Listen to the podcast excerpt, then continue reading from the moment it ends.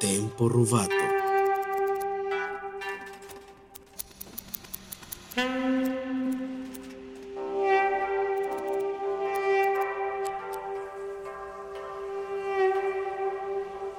¿Qué tal? Nuevamente Valeria Rubí saludándoles para este espacio de Tempo Rubato. En esta ocasión les voy a presentar a la compositora Itza García. Ella nació en Acapulco, México, en 1993 y bueno, ya después vino a estudiar a Monterrey su licenciatura en composición por parte de la Universidad Autónoma de Nuevo León y seguida de su maestría en composición en la Universidad de Veracruz. Y bueno, pues vamos a platicar con ella, pero antes de comenzar, vamos a presentarles algo de su música. Escucharemos Bagatelas para violín con la interpretación de Rolf Schulte.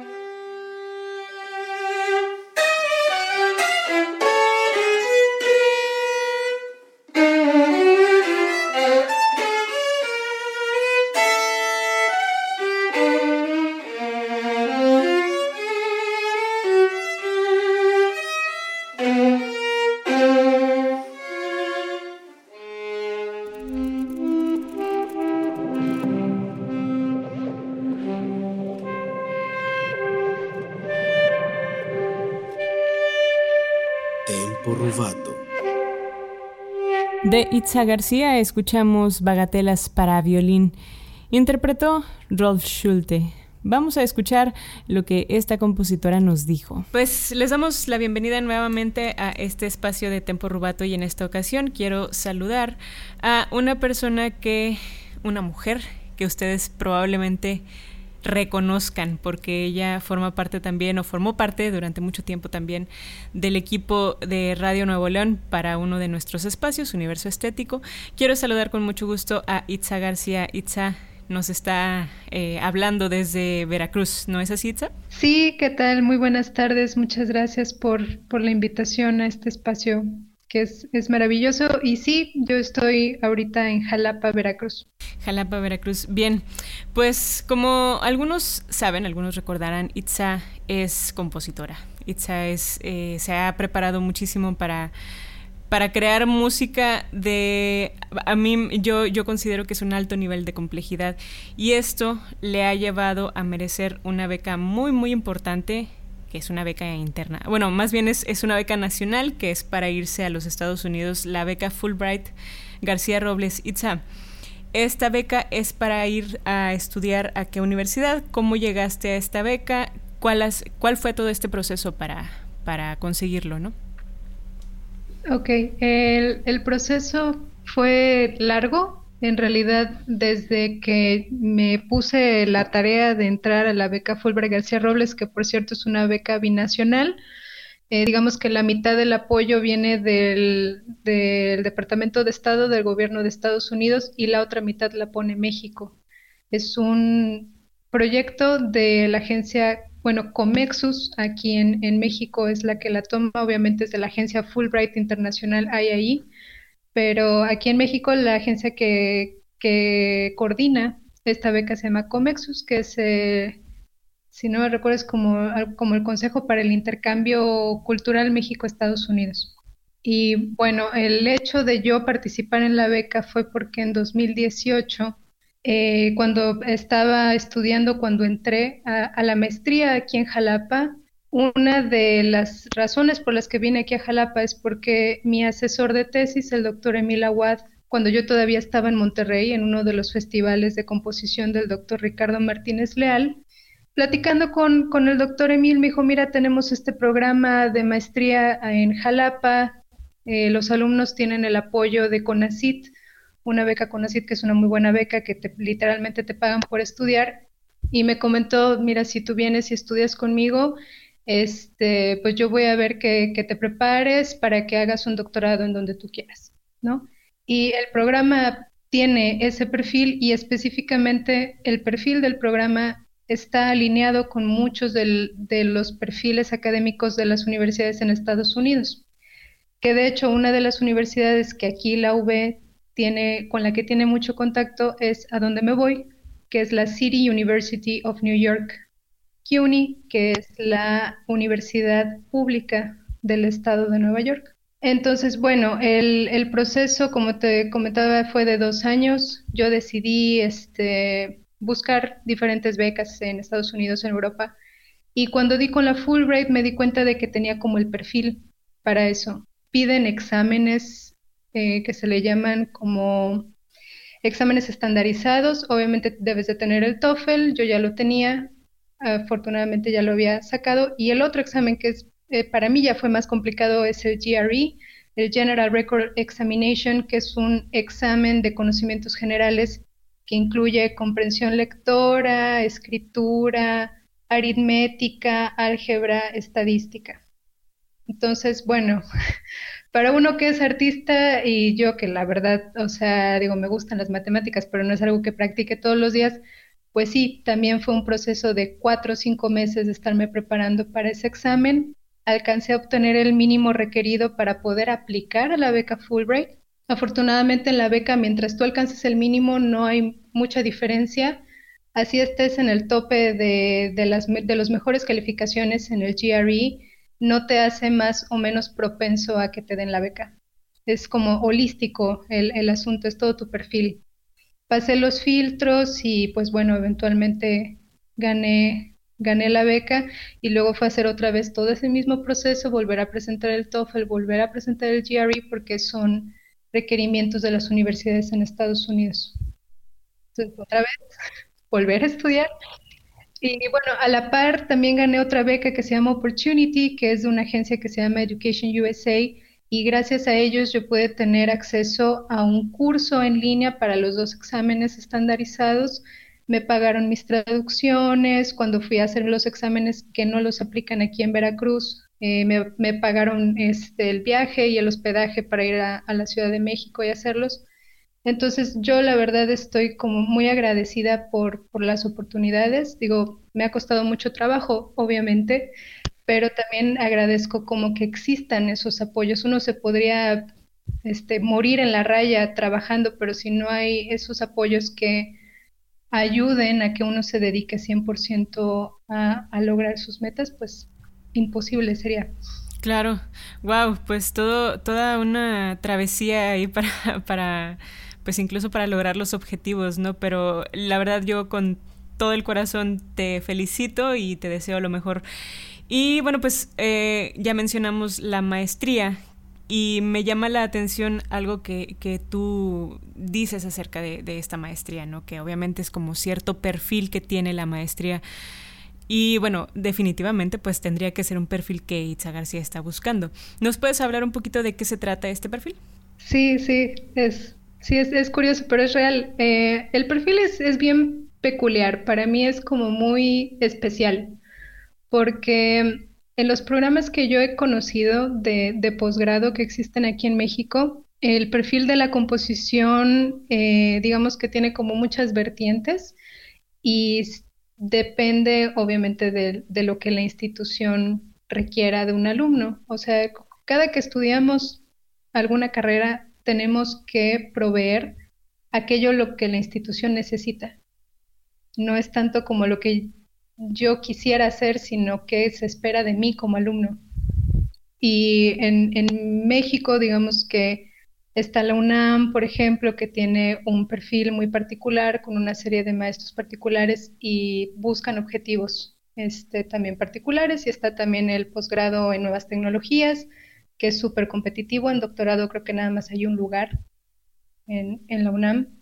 Y bueno, está aquí Jalapa, y en Jalapa el, el programa está 100% dedicado a la música postonal y al serialismo, lo cual uno como compositor, compositora contemporáneos, o sea, si ves lo que se está haciendo ahorita, está muy lejos de, de lo que solía ser como la, la, composición contemporánea en los años 50 o en los años 60, y no estoy hablando del experimentalismo, sino como de toda esta línea de compositores como Milton Babbitt o como alguna vez Boulez, eh, llegó a, trabajar con el sistema serial. Y es, por eso es, muy peculiar, porque el hecho de estudiar la música de Schoenberg y de Webern y de Babbitt, este, de Donald Martino y toda esta gente que se dedicó especialmente a la música serial, es algo que yo no había visto que se hiciera a ese nivel de detalle y como de especialización, como ocurre aquí en Jalapa. Entonces, yo decidí, precisamente como, como lo mencionas, venir a este programa porque durante mi licenciatura tuve una visión muy abierta de la composición. Tú lo sabes, o sea, nos hacen eh, la manera en cómo se trabaja es que tenemos que escribir música tonal, música atonal, eh, podemos hacer formas libres y hacer experimentalismo y podemos ver un poquito por allí de dodecafonismo, etc. Entonces sentía que tenía como un panorama bastante amplio, pero no una especialización como tal. Y aquí eso fue lo que vi. Y no solo es, eh, obviamente estudiar con el doctor Emil es algo muy especial porque es una persona muy especializada en el sistema, que entiende las relaciones que hay entre el sistema serial y el tonalismo, que al principio yo la verdad sí pensaba que eran dos mundos absolutamente distintos y separados, pero el estudiar en conjunto tanto el análisis schenkeriano como para entender el sistema tonal y eh, la teoría postonal, a mí me ayudó a liberar muchas cuestiones creativas, porque mi búsqueda cuando vine aquí a Jalapa, era hacer una obra que fuera autorreferencial, pero por medio de las notas.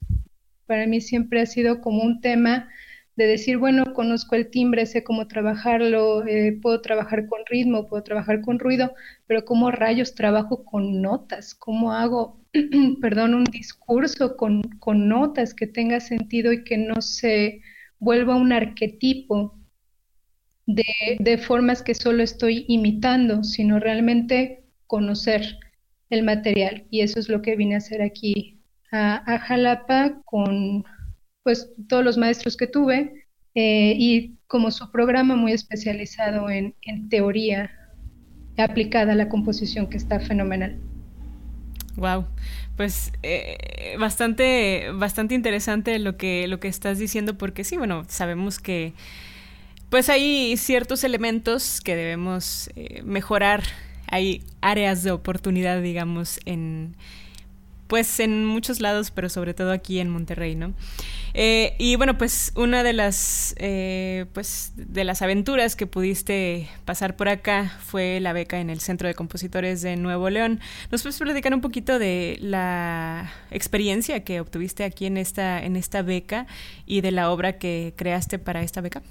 La beca, si no me recuerdo, la gané en el 2016, que para mí fue así todo un logro porque yo no soy de Monterrey y la beca especifica que uno tiene que vivir por lo menos cinco años en el estado de Nuevo León para poder acceder a, la beca del Centro de Compositores.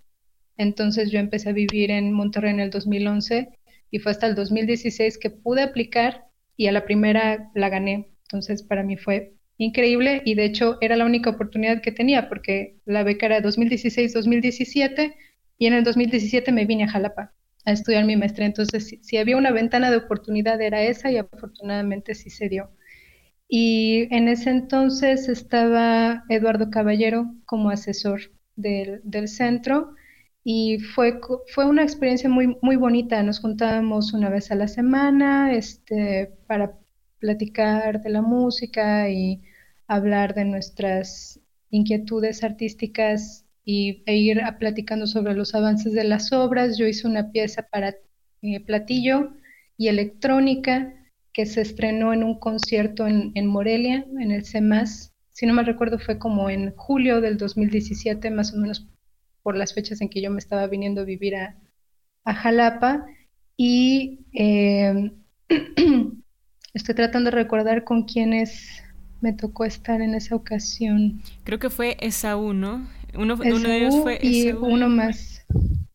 Daniel. Creo que fue Daniel Flores. Daniel Flores. Entonces en, en, esa ocasión estuve, estuve yo, estaba Esaú García y Daniel Flores en el centro. Y fue esa época para mí fue muy bonita, la recuerdo con mucho cariño y también fue como muy caótica porque me estaba titulando de la licenciatura, estaba trabajando en la Orquesta Sinfónica de la UNL como coordinadora de Relaciones Internacionales, todavía tenía mi programa de radio y estaba en, el Centro de Compositores de Nuevo León.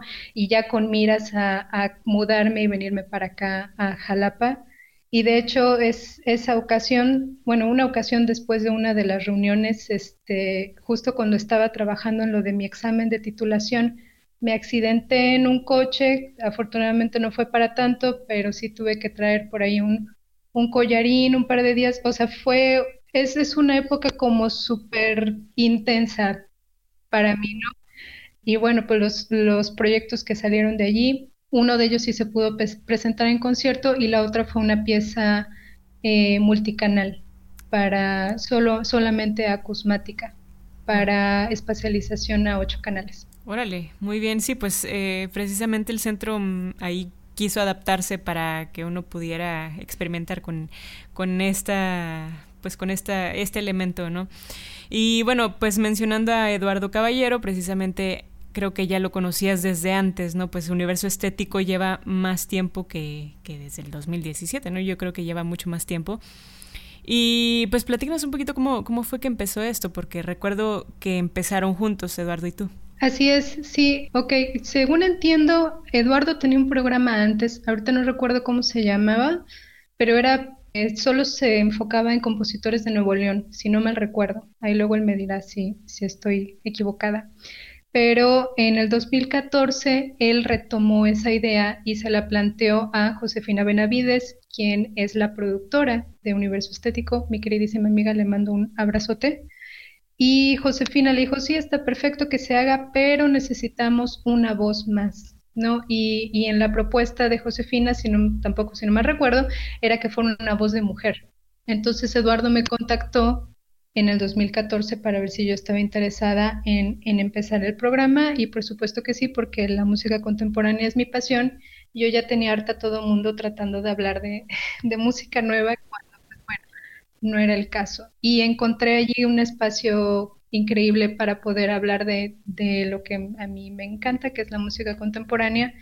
Eventualmente, Eduardo empezó con la coordinación del Centro de las Artes más o menos por esas fechas y empezó a tener mucho trabajo, ya no se pudo reincorporar al programa y yo me lo quedé durante otros cuatro años más o menos, hasta el 2017 cuando vino todo este, este asunto de, de que desaparece Opus NFM, una tragedia, una desgracia, y yo me vine para Cajalapa, ya no pude continuar con el, con el proyecto ahí en, en Radio Nuevo León, pero eh, fue una experiencia maravillosa. Eh, hicimos entrevistas a muchísimos músicos, compositores, eh, los mismos instrumentistas de Monterrey también sabían que tenían un espacio para difundir su, su, música y su trabajo. Entrevistamos a gente de más de nueve países y bueno, pues también estoy agradecida con, con la radio y televisión de Nuevo León por haber ofrecido el, el espacio para que existiera universo estético. Claro. Y bueno, pues eh, que una lástima, ¿no? Que, que, que, ya no pudiste continuar con el proyecto porque pues realmente esta música vemos que no tiene mucha, pues mucho espacio en muchos lugares, ¿no? Y algo que me llama la atención y que ya te lo había comentado, pues es esta parte de, de la investigación. Yo creo que esta música también requiere de mucha investigación porque finalmente hay quienes creen que que existe, ¿no? Como esta barrera entre la música contemporánea y el auditorio y estas cosas, ¿no? Y la investigación, el entendimiento de esta música, el entendimiento de la música en general, pero precisamente o sobre todo de esta música, pues ayuda hasta cierto punto a que esa barrera poco a poco se vaya cayendo, ¿no? No sé si, va por ahí tu interés por la investigación o, o, o de dónde nace, ¿no? Sí, o sea, de la música contemporánea definitivamente hay, me topé, sobre todo en las primeras etapas de mi carrera, con personajes a quienes les conviene que haya mitos en la música contemporánea. Es cómodo para ciertas personas que se encuentran en algunos lugares como de privilegio el decir yo no tengo por qué apoyar al arte contemporáneo, al arte nuevo, ¿no? Y hay mucho mito también en que me lo he, me lo he topado. No digo que no sea real, soy escéptica de, de pensar que a la audiencia no le gusta la música contemporánea. Entiendo que es difícil de asimilar una vez que tenemos un gusto ya muy fijo y preestablecido pero en el programa en Universo Estético encontré que hay formas de ofrecer una alternativa a las audiencias. Entonces, siempre mi manera de pensar es, yo no voy a cambiar el gusto de nadie, no estoy aquí para decirles que tienen que escuchar música contemporánea, lo único que estamos haciendo es como abrir las manos y ofrecer una alternativa a las audiencias.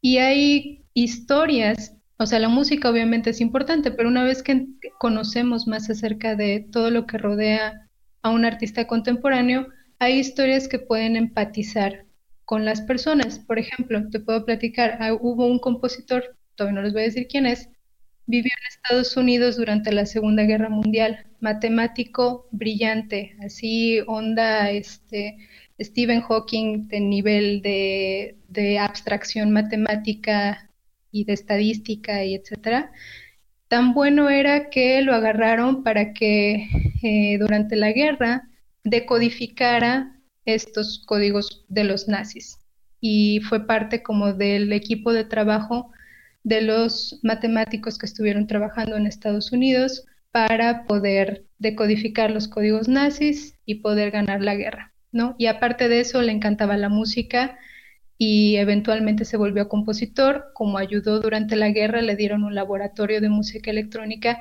y empezó a trabajar desde el punto de vista matemático con medios electrónicos para hacer música increíble. Y este compositor se llama Milton Babbitt y es un compositor que poco se conoce y que si tú escuchas su música así nada más es fuerte porque es una estética súper distinta a todo lo que, lo que existe en la música contemporánea, que, insisto, no es que me tenga que gustar ni que lo tenga que escuchar todos los días mientras me lavo los dientes, pero es importante, eh, creo que establecer esas conexiones humanas primero, sobre todo como para las audiencias que no tienen tanta conexión con la música contemporánea como lo tenemos aquellos que nos dedicamos a eso. Y, y, es eso, ¿no? Es esa parte de uno, o más bien yo, hacer toda la chamba de la investigación, no solo musical, o sea, no solo hacer el análisis con las herramientas que tengo y de estar escuchando todo el tiempo, sino también entender el contexto histórico, aunque sea ahora contemporáneo, del compositor en particular para tratar de generar empatía con las audiencias. Y ese es el trabajo que yo realicé en, en el programa. Seguimos platicando con Itza García. Y bueno, en esta ocasión vamos a presentarles otra obra. Es una obra para coro y se llama La Ruta de los Colores. Vamos a escuchar la interpretación de esta obra por parte del coro de la Maestría en Música de la Universidad Veracruzana. La dirección es de la misma compositora Itza García.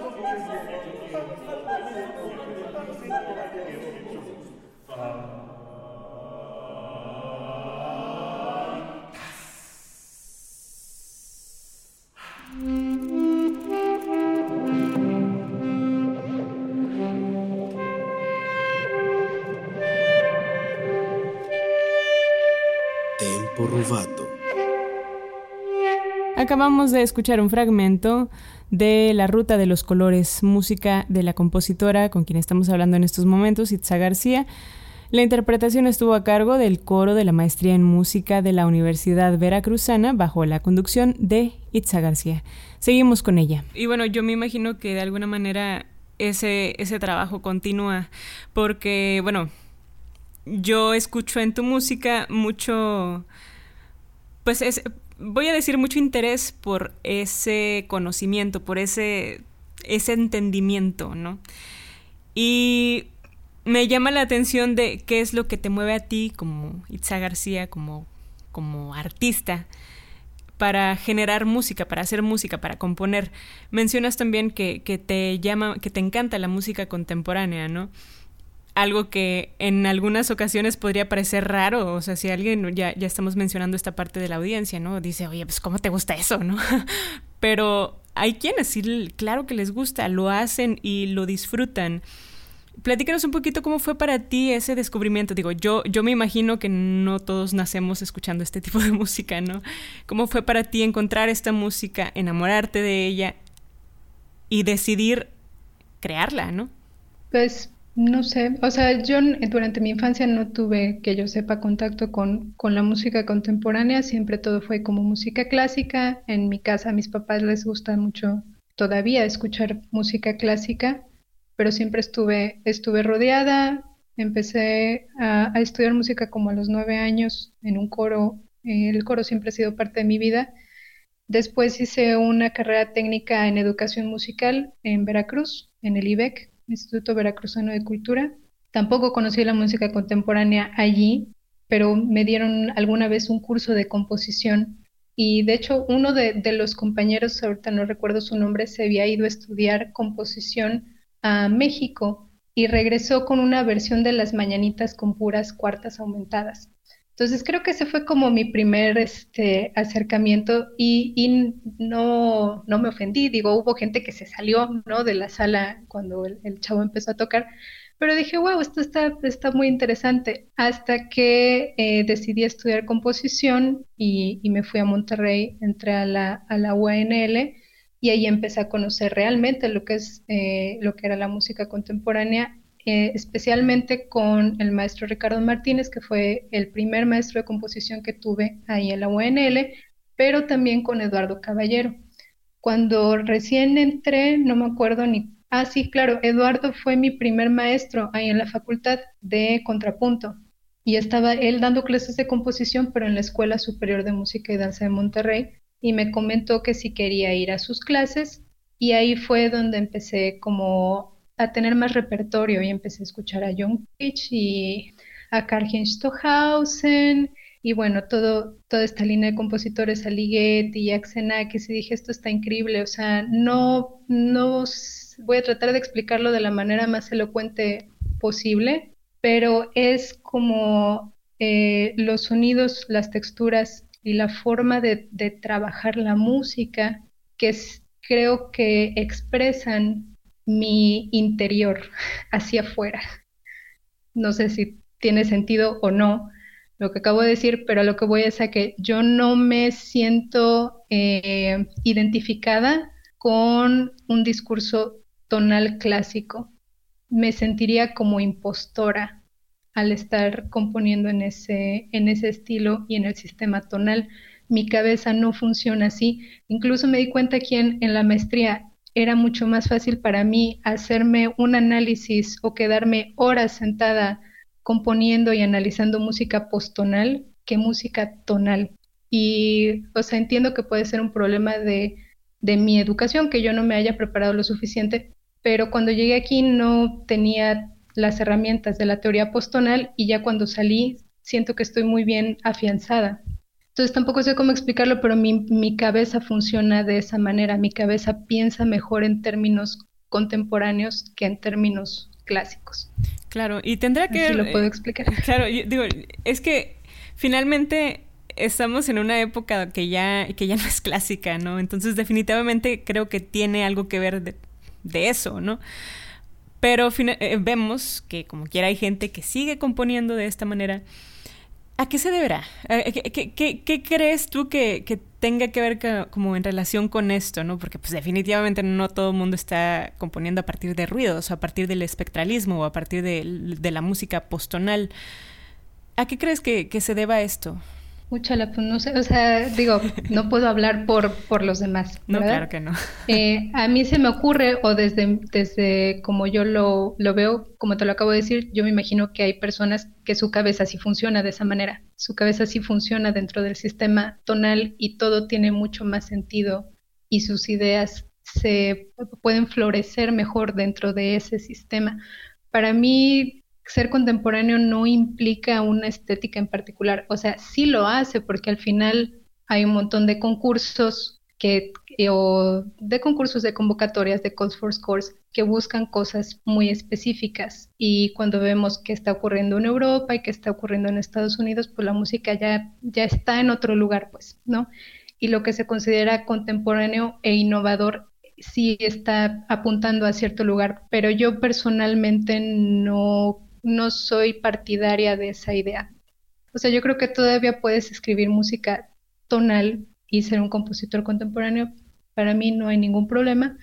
Esto obviamente puede, puede ser toda una plática mucho más grande y hacer debates y escribir libros y tesis sobre esto. Pero bueno, en general creo que hay, por ejemplo, aquí en Jalapa lo veo, hay una tradición muy afianzada de la música tonal que la gente sale muy bien preparada y la entiende perfectamente y después se les vuelve más sencillo seguir con ese sistema. He visto a, músicos que vienen de esa tradición volcarse hacia el sistema postonal y lo toman perfectamente y pueden seguir haciendo música postonal también. Entonces, mi manera de explicármelo es como eh, las personas nos sentimos identificadas con ciertas estéticas, por eso es que existen tantas.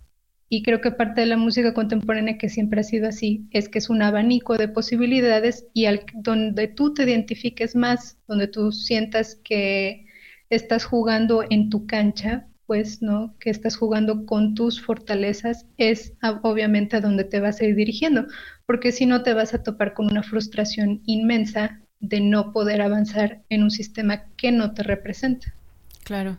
Pues bastante interesante, ¿no? Y, precisamente yo creo que es un tema que también requiere mucha reflexión, como ya bien lo mencionas. Y bueno, pues habrá que buscar esos espacios, ¿no? Pero antes de, de, de hablar de aquellos espacios que, bueno, pues a veces no están muy a la mano, eh, me interesa también un poquito platicar contigo acerca de este interés que tú, que yo considero que tú tienes alrededor del tema de, del género, ¿no? Yo me acuerdo que, bueno, hace ya algunos años, cuando todavía éramos, estabas estudiando tú en la, en la Facultad de Música, presentaste una obra para, para puras voces femeninas con letras de Rosario Castellanos, ¿no? Y bueno, pues precisamente este, este tema que abordaba mucho pues era como en relación a la mujer, la mujer independiente, que busca ser independiente, que busca como posicionarse en, en, un pues en una sociedad casi impuesta por varones, o bueno, hecha casi por varones. No sé, si algo, algo, algo tiene que ver, eh, algún interés de, de esto hay en ti o algo así, ¿por qué decidiste este, este texto? ¿Y qué has encontrado en relación a este tema? Porque yo sé que, le has buscado y que has encontrado muchas cosas, ¿no? Sí, sí, así es. Em, sí, pues cuando fuimos compañeras ahí en, la Facultad de Música, ah, bien linda, vale, me ayudó, porque en la facultad es eh, cada, cada hombre y mujer por sí mismo y hay que conseguir a sus instrumentistas y en esa ocasión este, fuiste muy amable en, en apoyarme con, con la interpretación de la obra. Y bueno, este también fue un momento muy querido para mí porque, eh, si no me recuerdo, fue como en el 2014, 2015, entré al coro femenino de la Escuela de Música y Danza de Monterrey, que es, es una agrupación increíble dirigida por el maestro Juan Carlos Álvarez. Yo conocía al coro y me encantaba y yo las admiro un chorro todavía.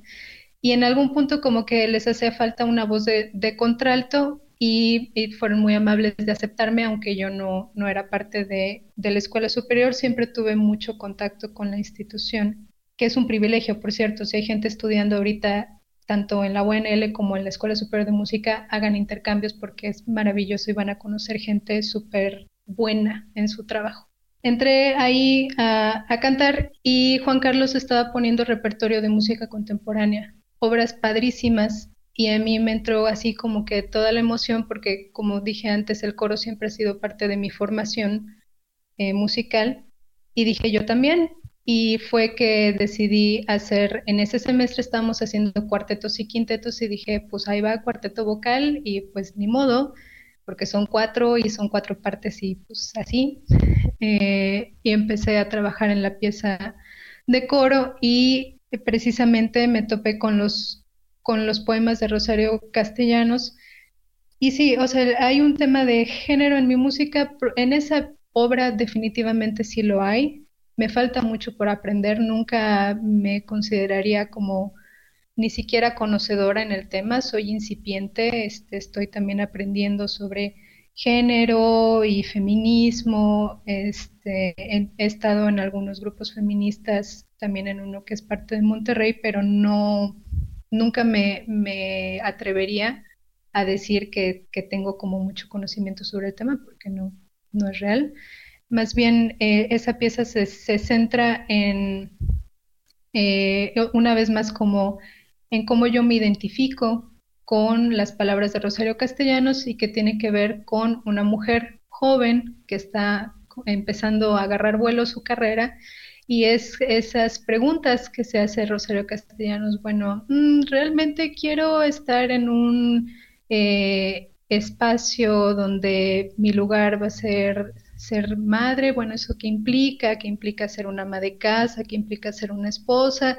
Entonces, mm, ¿es realmente lo que veo para mi futuro? Sí, no, eh, ¿qué tipo de eh, situaciones implica seguir por ese camino, qué, tipo de situaciones implica no seguir por ese camino, etcétera. ¿no? Entonces son como reflexiones que vi en Rosario Castellanos que a mí también me afectaron y me afectan todavía. Y bueno, pues de, esos, de eso se trata la obra y musicalmente hablando, el sentido de la pieza también era lograr que un punto tenso se volviera el reposo o el final de cada una de las obras. Es un ciclo de cuatro pequeñas piezas y la manera en que lo utilicé fue a través de los clusters. Entonces, el final de cada una de las obras o los puntos de reposo que yo quise construir son clusters. Entonces se siente algo de relajación, pero siempre hay como una tensión adentro que para mí expresa ese mismo sentir de decir, bueno, estoy descubriendo mi camino, pero mm, hay un poco de tensión en ese hecho de decir, ¿sabes qué? Voy a ser disidente en ciertos arquetipos que se piden o que se esperan de mí como mujer. Wow, pues que vaya tema, ¿no? O sea, realmente es un tema que también creo que hay que hablarlo y queda muchísimo para reflexionarlo. Y bueno, pues ya, ya veremos en qué momento podremos abordar este tema, pero algo que también me llama mucho la atención y que me he dado cuenta es que trabajas mucho con la voz y sobre todo con la voz femenina. Ya has mencionado que, bueno, el coro forma una parte muy importante de ti, de tu formación, de, de, de ti como música. Pero yo creo que hay algo más allá todavía en cuanto al, al trabajo con el coro, ¿no? ¿Nos puedes platicar un poquito de, de qué hay, más bien qué encuentras en la voz para, pues ahora sí, explotar este recurso e incluso llevarlo al límite, ¿no? Porque recuerdo también mucho este ensamble para, para, para voces femeninas que presentaste también en el Festival de Composición. Y bueno, que estaba padrísimo, ¿no? Y, muchas son texturas, muchas... Eh, pues que no, no, podrían hacerse pues si no es con la voz, definitivamente, ¿no? Platícanos un poquito de este interés que puedes tener con, con relación a la voz, ¿no? Y lo que encuentras. Sí, sí, ok, pues la voz para mí es, es, es mi instrumento, no porque sea cantante, sino porque desde muy niña siempre por ejemplo, participaba en declamación y en oratoria, etcétera. Entonces, para mí, mi, voz y, mi manera de construir ideas es a, a, través de la palabra. Para mí es mucho más fácil hacer un discurso hablado que un discurso escrito. Me cuesta más trabajo escribir ensayos y artículos, etcétera, que sentarme dos horas en un programa de radio y, hablar, como lo, pueden observar, ¿verdad? Como la gráfica lo indica.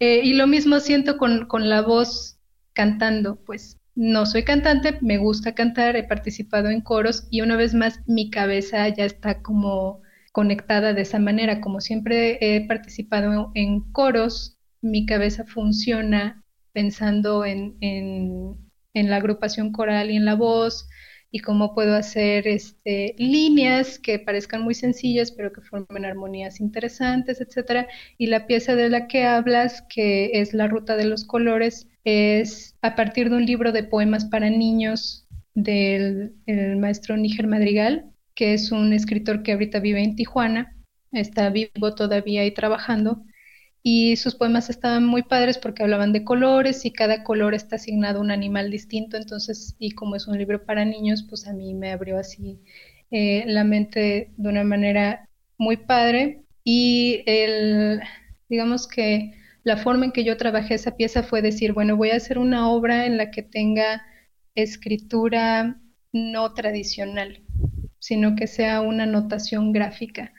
Y la idea principal de la pieza viene de otra obra que no es mía, es de eh, José Luis Hurtado, que es un compositor mexicano que estudió en Harvard y ahorita está dando clases en la Universidad de Nuevo México. Y tenía una obra en la que él decía, eh, por medio de la notación gráfica, era una obra que era para coro de niños, de hecho, no era para adultos, y tenía como muy buenos resultados. Y en, cuando estaba presentando su pieza decía, es que la notación gráfica es mucho más directa. Y dije, mm, qué interesante. Entonces hice una pequeña pieza con base en, la obra que escuché de, de José Luis Hurtado, pero cuando la llevé al, o sea, esa piececita de un minuto, cuando la llevé al coro femenino, del cual todavía era parte, me di cuenta y dije, mm, hay una cosa que no me gusta, que no tengo control sobre las secciones de la pieza. No tengo control sobre momentos de tensión, ni fortes, ni pianos, porque todo estaba muy abierto. Entonces, la siguiente eh, pieza que hice, que también es un ciclo de cuatro pequeñas piezas, se trató de tener más control sobre la improvisación, porque al final de cuentas están improvisando a partir de una notación gráfica. Y la manera en que encontré para hacer eso fue a través del canon.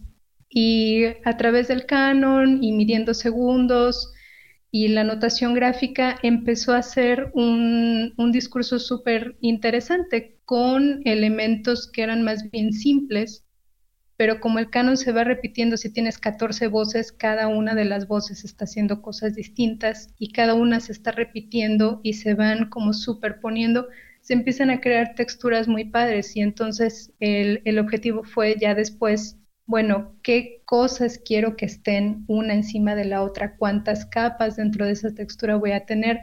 qué tipo de direccionalidad van a tener cada una de las texturas y bueno, ya empiezan a ver otras, digamos, este, características ya de composición. Aunque en, principio era, bueno, voy a hacer una obra de, de notación gráfica y ya. Y las siguientes piezas del ciclo pues, se trataron en ver de qué otras maneras puede utilizar la notación gráfica y seguir teniendo control eh, con, con, los diferentes momentos de la pieza. Y la otra parte que para mí fue muy importante fue, bueno, ¿cuál es el rol del director? ¿No? Porque en la primera versión de la pieza que venía a raíz de la obra de, de José Luis Hurtado, el director nada más daba una única entrada y cada quien se hacía, se hacía bolas y la pieza termina cuando la pieza termina, ¿no? Entonces también esa parte a mí me interesa de en si vamos a, usar improvisación, si vamos a usar notación gráfica, si vamos a usar formas abiertas, entonces el doctor, el doctor, perdón, el director, ¿qué va a hacer? ¿Cuál es su rol? Y gracias a eso, pues también la pieza fue tomando, fue tomando forma. Entonces es todo, o sea, es tanto la voz como instrumento expresivo que para mí me habla mucho personalmente, como todos los, los roles que se juegan dentro del ensamble. Bien, pues ella fue Itza García. Eh, con quien estuvimos platicando en esta ocasión en Tempo Rubato. Les agradezco que nos hayan acompañado. Hasta pronto.